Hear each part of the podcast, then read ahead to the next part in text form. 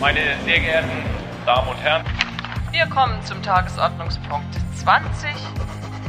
In dieser Sache besteht dringender Handlungsbedarf. Das ist eine Mehrheit. Der Bundesrat hat eben einstimmig die Grundgesetzänderung beschlossen. Herzlich willkommen zur achten Ausgabe von Drucksache, dem Podcast der Landesvertretung Baden-Württemberg. Mein Name ist André Baumann. Ich bin der Bevollmächtigte des Landes und freue mich, wieder mit Ihnen zusammen einen Blick hinter die Kulissen der letzten Sitzungen des Bundesrates zu werfen. Nicht alle, die heute vor dem Deutschen Bundestag demonstriert haben, bezeichne ich als Corona-Leugner, sondern es gibt darunter mit Sicherheit eine Reihe von Menschen, die haben tatsächlich Angst. Neben der regulären Sitzung des Bundesrates am vergangenen Freitag befasste sich die Länderkammer davor in einer Sondersitzung mit dem Infektionsschutzgesetz. Die Pandemiebekämpfung bestimmte unbestimmt die Agenda. Wir brauchen noch einmal eine Kraftanstrengung. Geduld, Solidarität, Disziplin werden noch einmal auf eine harte Probe gestellt. Die alltäglichen Corona-Maßnahmen verlangen uns auch zukünftig weiter eine Menge ab. Jetzt, wo ganz allmählich die besinnliche Jahreszeit beginnt und wir uns eigentlich auf schöne gemeinsame Adventstage im Freundes- und Familienkreis freuen, spüren wir die Einschnitte noch viel mehr. Mit den Auswirkungen dieser Pandemie will ich mich daher in dieser Podcast-Folge ausführlicher befassen. Aus drei Blickwinkeln versuche ich zu verstehen, was diese Krise mit uns und unserer Gesellschaft und auch unserer Demokratie macht. Ich will versuchen, auf den Grund zu tauchen, um ein Bild davon zu erhalten, warum dieser Virus auch unsere Grundwerte ins Wanken bringt. Mit der französischen Botschafterin Anne-Marie Decaux habe ich mich vor zwei Tagen darüber unterhalten, warum die Pandemie zwar über die Grenzen hinweggeht, aber zugleich neue Grenzen entstehen lässt. Es ist auch ein Bereich, wo es keine europäische Kompetenz äh, gibt. Und da hat jeder sehr national reagiert. Und was wir davon in Erinnerung behalten wollen, ist die Unterstützung. Denn die Grenzen waren nicht zu, als Patienten in Deutschland aufgenommen worden sind. Bei Thorsten Frei, stellvertretender Vorsitzender der CDU-CSU-Bundestagsfraktion, habe ich mich erkundigt, wie die Pandemie den Austausch der Volksvertreter mit den Bürgerinnen und Bürgern verändert hat.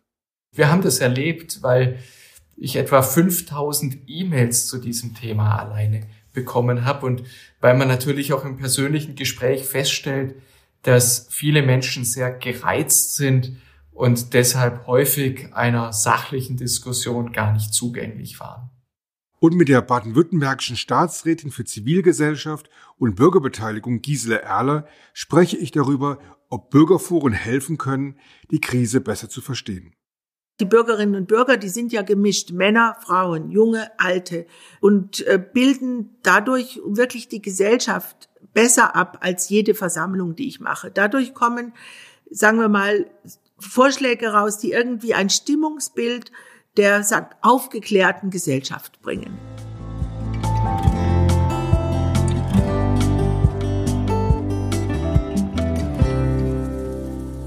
Baden-Württemberg liegt an der Grenze zu Frankreich und der Schweiz. In der Grenzregion leben Tausende von Menschen in einem lebendigen, grenzüberschreitenden Austausch. Wir leben in der Grenzregion in einem gemeinsamen Lebensraum. Und in der ersten Welle von Corona im März wurden die Grenzen gefühlt geschlossen. Dieses Miteinander auf beiden Seiten des Rheins kam zum Erliegen und dieser quietschlebendige Lebensraum, dem wurde auch ein Stück weit die eigene Seele genommen. Zwar sind die Grenzen heute wieder geöffnet und sollen es auch bleiben, Halleluja. Der wichtige persönliche, wirtschaftliche und kulturelle Austausch zwischen den Ländern ist aber weiterhin deutlich ausgebremst. Über die Frage, wie wir Grenzen zur Pandemiebekämpfung nutzen und wo wir Grenzen einreißen müssen, habe ich vor zwei Tagen mit der französischen Botschafterin Anne-Marie de Côte mich hier in Berlin unterhalten und ich nehme Sie jetzt mit zur französischen Botschaft an den Pariser Platz in Berlin. Zuerst einmal vielen Dank, Frau Botschafterin, dass wir den Podcast bei Ihnen aufnehmen dürfen. Vielen Sehr Dank. Gerne. Und Sie bekommen tagtäglich mit, wie sich die Pandemie auf Frankreich, mhm. auf Deutschland, auf das Zusammenleben auswirkt. Aber mhm. was hat sich seit März in Ihrem persönlichen Arbeitsalltag, in Ihrem Leben verändert? Sehr viel eigentlich, sehr, sehr viel, denn es gibt große Einschränkungen in der Mobilität. Und äh, für einen Botschafter, eine Botschafterin in Deutschland genügt es eben nicht, dass man hier in Berlin arbeitet, sondern man muss verreisen, man muss in die Bundesländer gehen und sich an Ort und Stelle mit den Gesprächspartnern austauschen. Und das mache ich fast nicht mehr. Im März war es sehr, sehr brutal. Da haben wir fast von einem Tag zum anderen hier alles geändert in unserer Arbeitsorganisation. Da waren ja ab dem 16. März anstatt 220 Menschen hier in diesem Gebäude nur noch 10 oder 12. Ich komme aus der Nähe von Heidelberg und für mich ist es dann ein Kassensprung, dass ich von zu Hause nach Frankreich fahre. Und so geht es vielen Menschen in der engeren und weiteren ähm, Grenzregion. Und im März mussten wir etwas erleben, was wir gar nicht mehr kannten, dass wir geschlossene Grenzen haben. Sind Grenzen sinnvoll? Brauchen wir Grenzen noch? Oder sollten wir eben unsere grenzenlose Partnerschaft fast ohne Grenzen leben? Ja, das ist eine wichtige Frage. Das war damals im März ein sehr schwerer Schritt, aber war wahrscheinlich auch vor dem Hintergrund zu äh, verstehen, dass damals viele Länder von der Situation irgendwie überfordert gewesen sind. Da war wahrscheinlich eine Panik da und es ist auch ein Bereich, wo es na, keine europäische Kompetenz äh, gibt und da hat jeder sehr äh, national reagiert und was wir davon in Erinnerung behalten wollen, ist nicht nur diesen schmerzhaften äh, Schritt der Grenzen, die auf einmal geschlossen waren, sondern eher, würde ich sagen, die Unterstützung, denn die Grenzen waren nicht zu, als Patienten in Deutschland aufgenommen worden sind. Und so ist es auch heute, dass wir auch einige deutsche Patienten bei uns aufnehmen. Und ich glaube, es zeigt, dass die Zusammenarbeit doch wichtiger ist. Und in dieser Hinsicht ist die Freizügigkeit natürlich auch von großer Bedeutung. Wie ist Ihr Eindruck? Haben wir ausreichend genug von der ersten Welle auch gelernt? Auf beiden Seiten äh, haben wir vor allem gelernt, gemeinsam zu agieren, sowohl auf lokaler als auch auf nationaler Ebene. Die Kommunikation zwischen der Region Grand Est und den deutschen Grenzländern Baden-Württemberg, Saarland, Rheinland-Pfalz wurde wirklich weiter vertieft und man darf nicht vergessen, in derselben Zeit tauschen sich fast täglich die Gesundheitsminister und wenn Präsident Macron und die Bundeskanzlerin sich austauschen und das geschieht mindestens zwei oder dreimal jede Woche, da ist die Pandemie natürlich immer Thema Nummer eins und auch die französischen Ministerien, wie gesagt, haben auch im Vorfeld der zweiten Welle die Kommunikation verstärkt und auch mit dem Willen wirklich bezüglich der Grenzen diese vorausschauende Maßnahmen treffen zu können. Und ich glaube, da haben wir wirklich vieles äh, erreicht. Ich kann das nur bestätigen, Frau Botschafterin, dass wir aus der Zeit der ersten Welle viel gelernt mhm. haben. Und wir haben es bei der zweiten Welle, haben wir in Deutschland glücklicherweise die Grenzen nicht geschlossen. Ich habe erfahren, dass Sie Deutschlehrerin waren und dass Sie auch als junge Schülerin an Austausch nach Deutschland dabei waren, so wie ich als junger Schüler dann eben auch in meiner Partnerstadt Lunéville war und mhm. dass ich da dann im anderthalb Wochen bei einer französischen Familie zu Gast war, hat mich für ein Leben geprägt, so dass ich dieses mhm. Jahr darunter gelitten habe, dass ich nicht ein einziges Mal nach Frankreich gekommen bin. Macht das etwas mit den jungen Menschen aus und mit den Französinnen, Franzosen und den Deutschen, dass ähm, diese prägenden Austausche dieses Jahr nicht stattgefunden haben? Verändert das etwas? Ja, sicherlich. Und es äh, stimmt auch schon, dass die Austausche zwischen deutschen und französischen Schülern, Schülerinnen jetzt in den letzten Monaten drastisch zurückgegangen sind.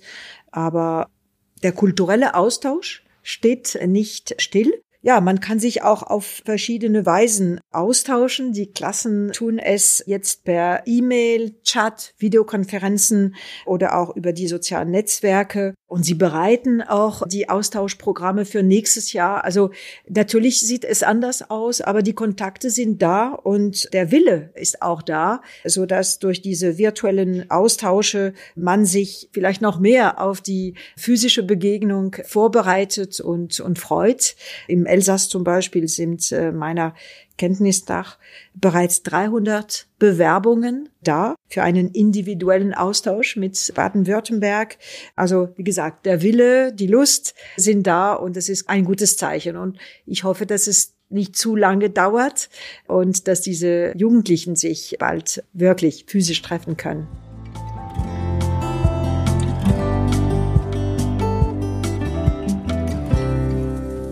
In dem Gespräch mit Botschafterin de Groot kamen natürlich noch deutlich mehr wichtige Punkte zur Sprache, als wir hier in unserem kompakten Podcast haben unterbringen können. Unser Gespräch in voller Länge stellen wir Ihnen deshalb als gesonderten Podcast zur Verfügung. Dieser ist ab 8. Dezember abrufbar. Die Pandemie stellt unsere Grundwerte auf eine Probe über Grenzen hinweg. Die Legitimation von demokratischen Institutionen werden in Frage gestellt. Die Ausübung des freien Mandats behindert. Ein Kristallisationspunkt war jüngst die Verabschiedung des dritten Bevölkerungsschutzgesetzes durch den Bundestag und den Bundesrat. In den beiden Kammern schlugen die Beratungen zu dem Gesetz hohe Wellen. Die Geschehnisse von Mittwoch haben gezeigt, dass sie auch keine Grenzen kennen. Der Versuch der Zersetzung unserer Demokratie das ist das Ziel vieler derer, die in dieser Fraktion sitzen. Und dagegen werden Demokratinnen und Demokraten zusammenstehen, meine Damen und Herren.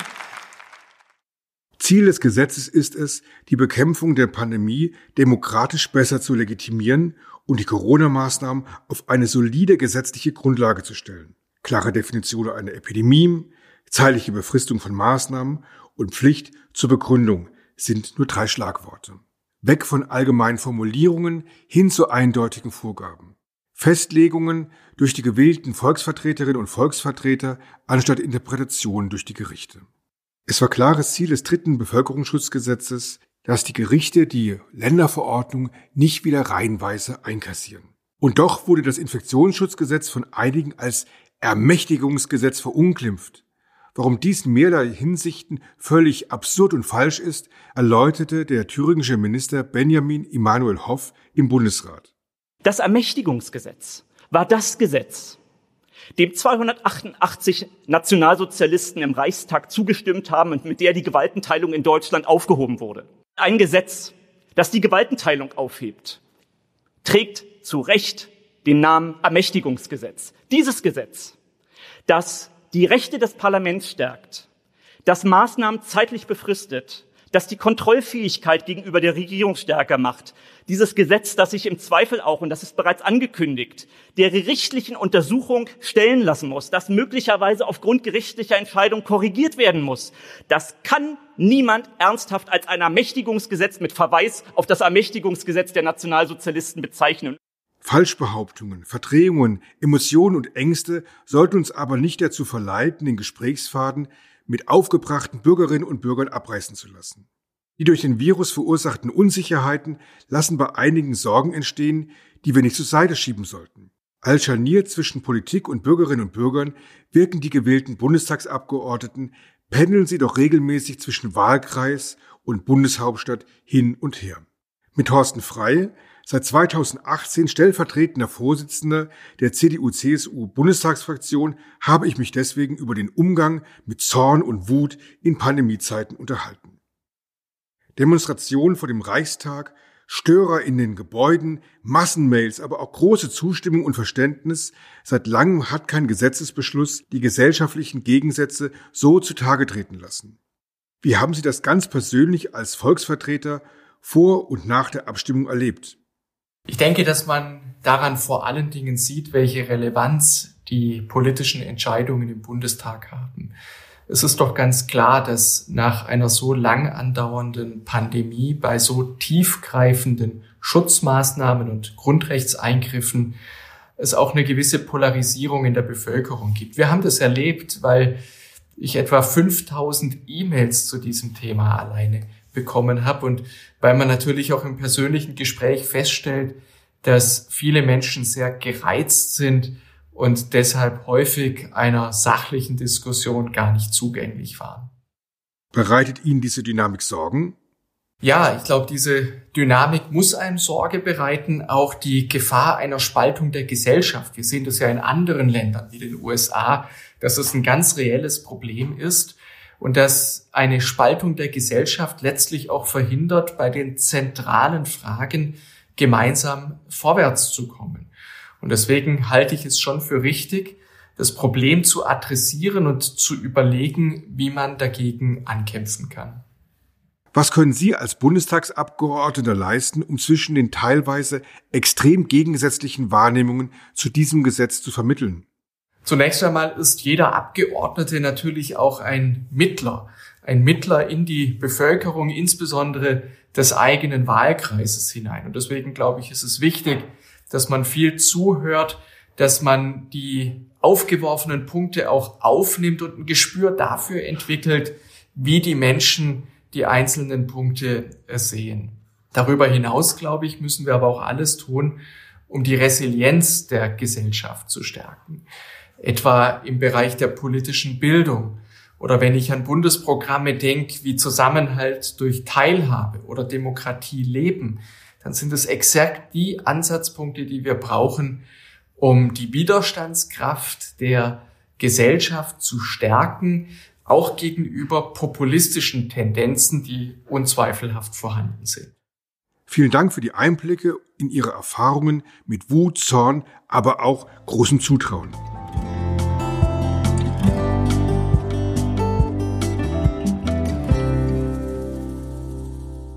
Aus der Politikblase herauszutreten, das versucht die Landesregierung bei uns in Baden-Württemberg auch mittels eines Bürgerforums Corona. 50 Mitglieder werden zufällig aus allen Landesteilen, aus kleinen Gemeinden oder großen Städten sowie aus allen Altersklassen und sozialen Schichten ausgewählt, um Meinungen und Stimmungen zusammenzutragen. Die Landesregierung will zuhören. Das macht sie seit vielen Jahren. Warum? Wir möchten wissen, wie die Menschen die Lage empfinden und welche Bedürfnisse sie haben. Wir möchten auch wissen, was sie von der Landesregierung erwarten. Initiiert und begleitet wird das Forum von Gisele Erler. Gisela Erle ist Staatsrätin für Zivilgesellschaft und Bürgerbeteiligung im Staatsministerium Baden-Württemberg. Schön, liebe Gisela, dass du heute bei uns bist, dass du beim Podcast mitmachst. Die Landesvertretung, das weißt du, ist ja auch ein Ort, natürlich hier wird auch regiert, hier wird auch Politik gemacht, aber es ist auch ein Ort, in dem man ein bisschen über den Tellerrand hinausblickt, über den Tellerrand hinausdenkt. Und wir haben vor geraumer Zeit hier ein Kamingespräch mit Professor Hartmut Rosa geführt. Er kommt aus Baden-Württemberg. Er ist einer der führenden deutschen Soziologen und Zeitforscher.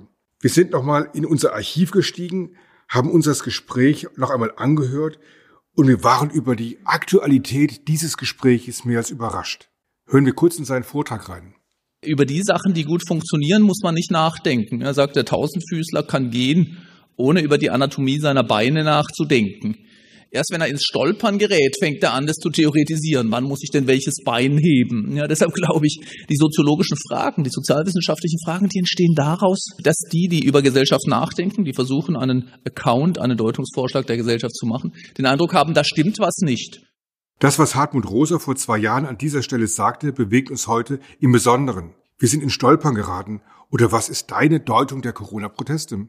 Ja, also Zunächst mal möchte ich sagen, dass ich mich eigentlich jeden Tag wundere, wie wenig protestiert wird. Wenn wir uns mal vorstellen, der Himmel ist leer, die Hotels sind leer, die Leute können nicht hinfahren, wo sie wollen. Sie haben zwar keine Ausgangssperre, aber sie können ganz plötzlich, kann die Welt vieles nicht tun, was alle gewohnt sind, die Institutionen und die Personen. Und dafür, finde ich, halten sich die Leute erstaunlich, ja doch gutmütig an die äh, Vorgaben, trotz äh, vieler Zweifel. Und das hat was mit Vertrauen zu tun. Das heißt, letztlich haben sie auch irgendwie ein Vertrauen, dass es zwar alles schwierig ist und vielleicht nicht mal alles richtig ist, aber irgendwie doch nicht total falsch. Und dann haben wir den Corona-Protest daneben. Und das sind relativ kleine Gruppen und die sind natürlich sehr gemischt. Also wir haben natürlich gerade in Baden-Württemberg eine alte Tradition von naja, es wurde jetzt gesagt, es sind Pietisten. Aus diesem Umfeld kommen immer wieder Strömungen hoch, die, die, würde ich mal sagen, einfach nicht sehr freundlich zu unserer parlamentarischen liberalen Demokratie gestimmt sind. Und wenn sich Gelegenheiten bieten, gewissermaßen zu protestieren, dann kommen diese Leute in großen Mengen heraus. Es sind eigentlich Normalbürger, aber mit, mit einer staatsfeindlichen und sehr konservativen Einstellung gekoppelt irgendwie. Dann haben wir die Impfgegner. Wir haben in Baden-Württemberg eine starke anthroposophische Strömung, der ich gar nicht grundlegend ablehnend, sondern eher positiv gegenüberstehe. Aber da gibt's halt viele Leute, die einfach Impfen doch sehr problematisieren und die äußern sich jetzt auch. Und dann haben wir natürlich richtig, richtig rechte Demokratiefeinde, die das nutzen und das ummünzen in eine Grundsatzkritik, weil der Staat eben im Moment eigentlich aus ihrer Sicht zu viel macht. Und das Paradoxe ist, das sind oft Leute, die sonst einen starken Staat wollen, die also vieles verbieten wollen, die immer auch häufig auf Seiten der Polizei stehen und so weiter. Und das ist eigentlich ein bisschen paradox, dass sie hier jetzt irgendwie die Gebote, die doch relativ sanft sind, aus fachlicher Sicht so ablehnen. Also es ist eine wilde Mischung und die Gesellschaft ist nur, nicht nur gestolpert, sondern sie ist tatsächlich in vieler Hinsicht in meine ich, vor einem Jahr für uns unvorstellbarerweise verändert worden. Demokratie ist ein Set von Interpretationen, das hat Professor Rosa einmal gesagt. Jetzt ist meine Frage, gehen die Interpretationen, was Demokratie ist und was sie leisten kann, in unserer Gesellschaft auseinander? Hat die ähm, Pandemie irgendetwas offengelegt oder schlummert in unserer Gesellschaft etwas schon immer und ist jetzt einfach auf die Straße gekommen? Die Menschen haben wirklich ganz ziemlich unterschiedliche Vorstellungen von Demokratie. Die einen denken, Demokratie ist reine Mehrheitskultur. Das heißt, wo es eine Mehrheit gibt, setzt die sich durch und man muss dann auf Minderheiten und komische Vorschläge von, von kleinen Gruppen und so weiter keine Rücksicht nehmen, sondern setzt sich durch. Dann gibt es diese, wenn man so will, autoritären Wahldemokratien, wo Leute sehenden Auges durchaus autoritäre Führer wählen. Also Orban, äh, Erdogan, äh, Putin, das sind nicht alles Zwangswahlen. Dann gibt es jetzt, gerade bei, bei Corona wird das diskutiert, eben viele, die sagen, wir haben eine repräsentative Demokratie und das Parlament muss sich wieder zeigen können. Natürlich ist so eine Pandemie eine Stunde der Exekutive, aber natürlich ist auch richtig, dass die Parlamente, die letztlich die Dinge wieder in die Hand nehmen und auch diskutieren müssen, selbst wenn das manchmal etwas verlangsamt. Und dann das, wofür ich stehe, ist diese dreibeinige Demokratie, die sagt, der Kern ist die repräsentative Demokratie. Dann haben wir ein Element direkte Demokratie, also Abstimmungen, Volksabstimmungen. Aber nehmen wir diese Pandemie, worüber soll denn da eine Volksabstimmung stattfinden? Wollen wir ein Lockdown, ja oder nein? Wollen wir die Pandemie abschaffen, ja oder nein?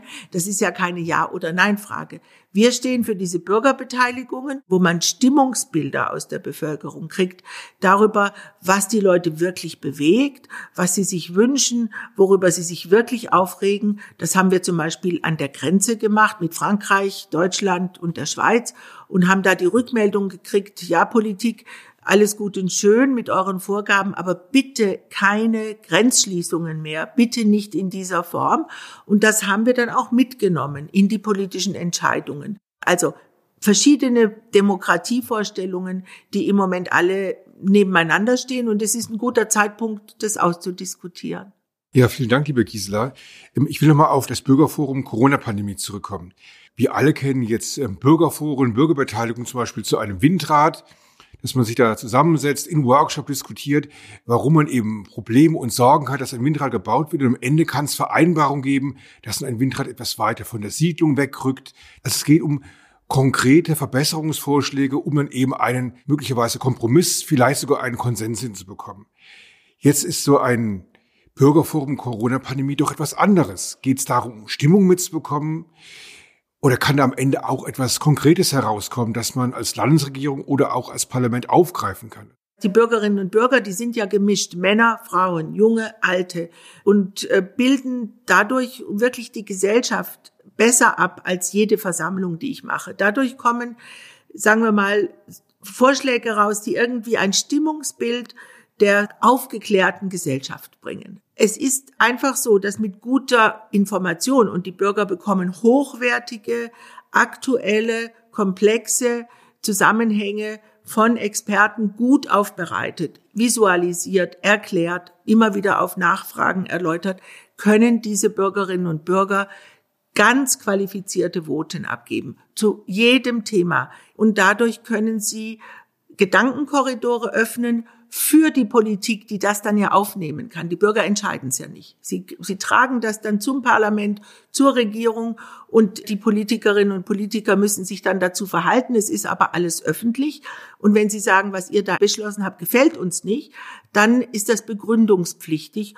Und die Medien fragen da schon kritisch nach. Deswegen ist es ziemlich wirksam. Ich möchte zum Schluss nochmal auf Professor Rose zurückkommen. Seine These der Gesellschaft lautet, dass sich unsere Gesellschaft nur über Dynamik stabilisiert. Lautet meine institutionelle Analyse der Gesellschaft, dass die moderne Gesellschaft, diese unsere Gesellschaft gekennzeichnet ist dadurch, dass sie sich nur dynamisch stabilisieren kann. Und das bedeutet, also die, die Kernidee, und die ist mir wirklich wahnsinnig wichtig, lautet, wir müssen jedes Jahr zulegen, nicht weil wir gierig sind, nicht, weil wir höher, schneller, weiter zu unserem Lebensmotto gemacht haben, sondern weil wir anders das Bestehende gar nicht erhalten können. Mit der Pandemie erleben wir nun erstmals eine Entschleunigung vieler Lebensbereiche. Lange Zeit konnte die Politik nicht das Versprechen geben, dass es bald besser wird. Wir haben die Dynamik als unseren Stabilisator verloren.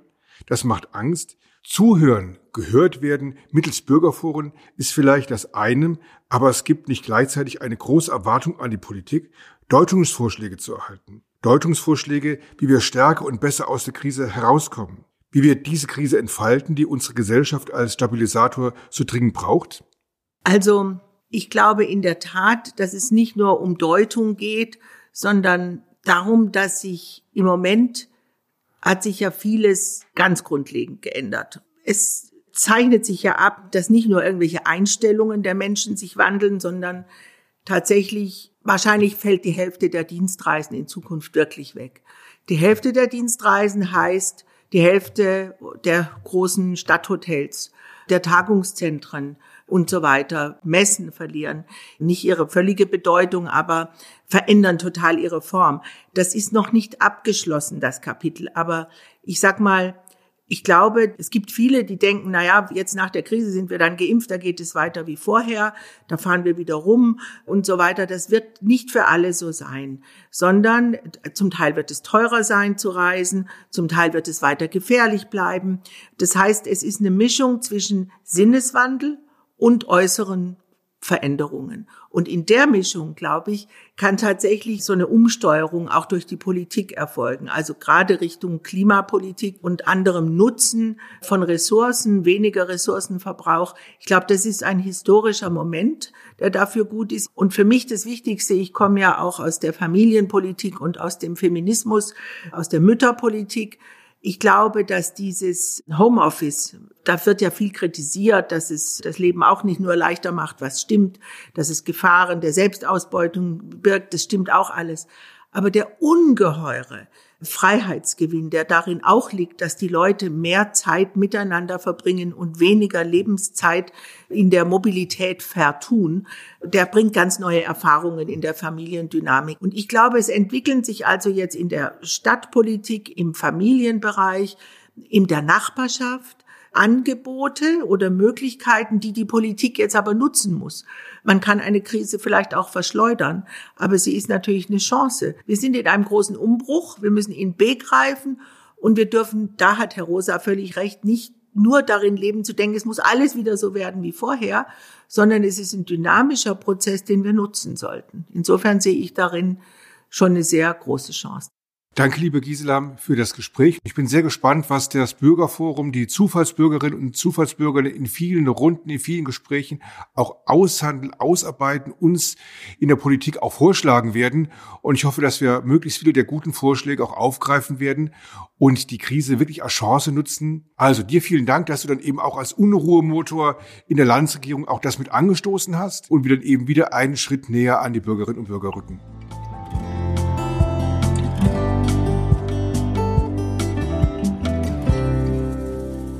Wirklich abschließende Antworten auf die vielen Fragen, die uns alle rund um die Pandemie beschäftigen, kann uns der wohl leider keiner geben. Das gegenseitige Gespräch und ein ehrlicher Austausch bleiben aber mit Sicherheit eine der wichtigsten Schlüssel. Die nun begonnene Adventszeit kann uns hierbei trotz aller gebotenen Vorsicht den wichtigen Raum für gemeinsame, vertrauensvolle Gespräche bieten. Und, und auch das ist wichtig, sie bringt uns die notwendige Ablenkung und hoffentlich auch die notwendige Kraft für das neue Jahr. Ich für meinen Teil freue mich sehr auf die ruhigen Tage. Zum Abschluss meines Gesprächs mit Botschafterin de Code haben wir bereits ein wenig in Richtung Weihnachtsfeiertage geblickt. Frau Botschafterin, worauf freuen Sie sich in der Weihnachtszeit am meisten? Natürlich sieht es ein bisschen anders aus. Ich glaube, ja, wichtig wäre es, dass man sich die Zeit nimmt, doch mit einigen Mitgliedern der Familie zu feiern und sich ein bisschen auszuruhen, denn ich glaube, dass äh, die Pandemie psychische oder psychologische Konsequenzen hat für die Menschen und deshalb wäre es schön, wenn zu Weihnachten alle eben einen äh, Moment der Freude und des Feierns erleben könnten. Also ich werde versuchen, auch hier in Deutschland mit meinen engsten Verwandten zu feiern. Wir werden sehen, wie wir das organisieren und indem wir die äh, Regeln natürlich einhalten. Bis wir uns in die Feiertage verabschieden, hören wir uns vor Weihnachten aber mit einer weiteren Folge von Drucksachen. Am 18. Dezember, sechs Tage vor dem Heiligen Abend, tagt der Bundesrat das letzte Mal in diesem Jahr. Ich freue mich auf die nächste Podcast-Folge. Bleiben Sie bis dahin gesund. Halten Sie sich an die Abstandsregeln. Genießen Sie die Adventszeit. Wir hören uns. Ich wünsche Ihnen allen viel Kraft, gute Nerven und vor allen Dingen bleiben Sie gesund. Herzlichen Dank.